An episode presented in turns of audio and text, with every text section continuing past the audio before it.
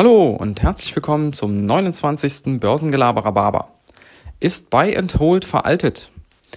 Darum geht es heute und ich greife da auf ein Video zurück von Jens Rabe. Den kennen diejenigen, die schon länger dabei sind, den Morgt Schlorken. Äh, darum geht es da unter anderem immer. Nein, also ich spiele da auf eine ältere Folge an. Die, diejenigen, die es gehört haben, wissen, worum es geht. Ähm, also ist ein YouTuber, der hat vor ein paar Jahren mal ein Video dazu gedreht und äh, die Ergebnisse fand ich damals schon erstaunlich und finde ich heute auch noch erstaunlich und die möchte ich mal mit euch teilen.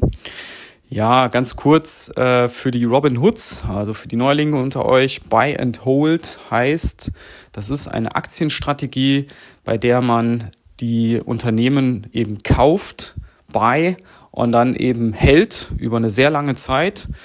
Äh, der Meister dieses, dieser Disziplin ist Warren Buffett. Der kauft eben auch Unternehmen und sagt, ich möchte die eigentlich für immer halten, für ewig. Also Buy and Hold, kaufen und halten.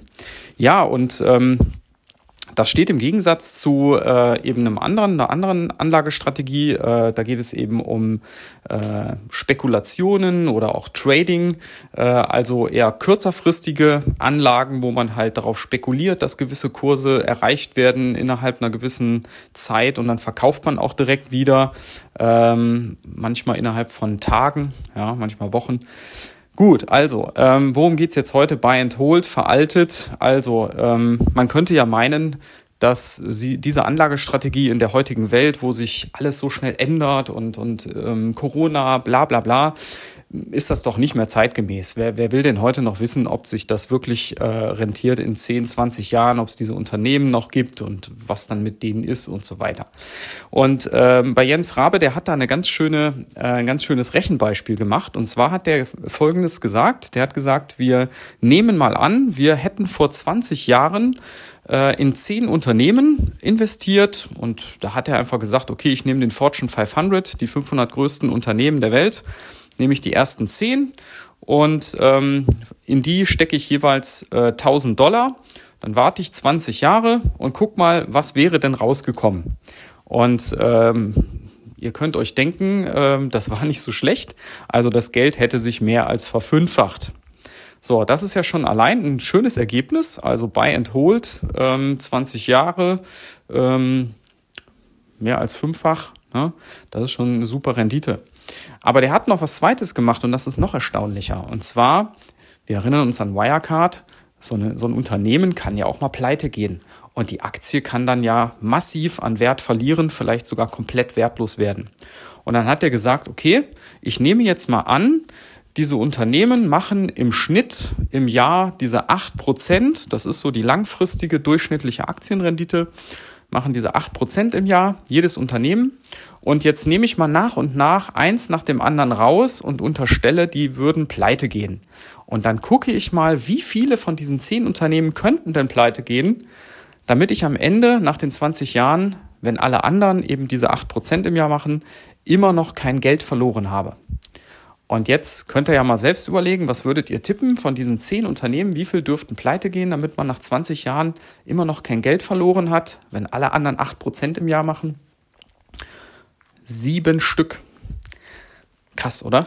70 Prozent eurer Unternehmen könnten pleite gehen, wären komplett wertlos und ihr hättet immer noch kein Geld verloren.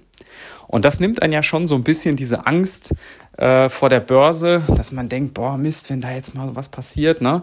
Also wenn 70 Prozent dieser Unternehmen pleite gehen könnten und alle anderen würden sich halbwegs normal entwickeln, dann würde ich trotzdem kein Geld verlieren. Aber dran denken, das unterstellt natürlich Anlagezeitraum 20 Jahre und das muss man natürlich erstmal aushalten. Äh, viele denken ja langfristig, das ist so, naja, ein Jahr oder zwei oder dreieinhalb. Nee, nee, also langfristig fängt bei 10 Jahre plus an.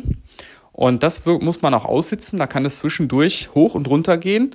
Äh, wir haben ja die meisten von euch die Achterbahn jetzt bei Corona erlebt. Ja? Also das muss man dann äh, aushalten. Also für mich heißt das ganz klar, Buy and Hold funktioniert.